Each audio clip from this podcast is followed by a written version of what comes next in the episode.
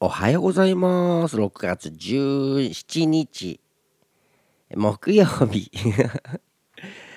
えー、吉野もぐらのグッドモーニング、えー、このキャストはね、毎朝僕が皆様に聴いてほしい曲を1曲紹介させてもらってる番組でございます。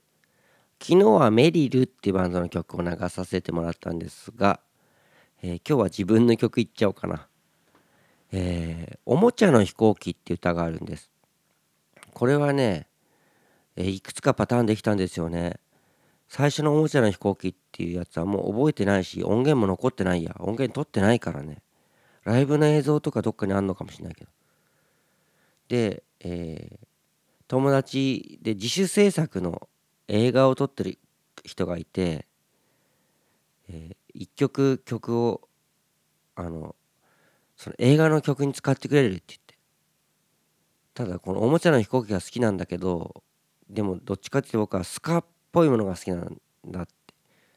僕スカっていう音楽とかスチャスチャスチャスチャってだけでスカって言っちゃねいけないのかもしれない まあじゃあそういうアレンジにしたのを一曲取るからって言って。で、ね、ガラッとねアレンジ変えてね撮ったバージョンなんですよね。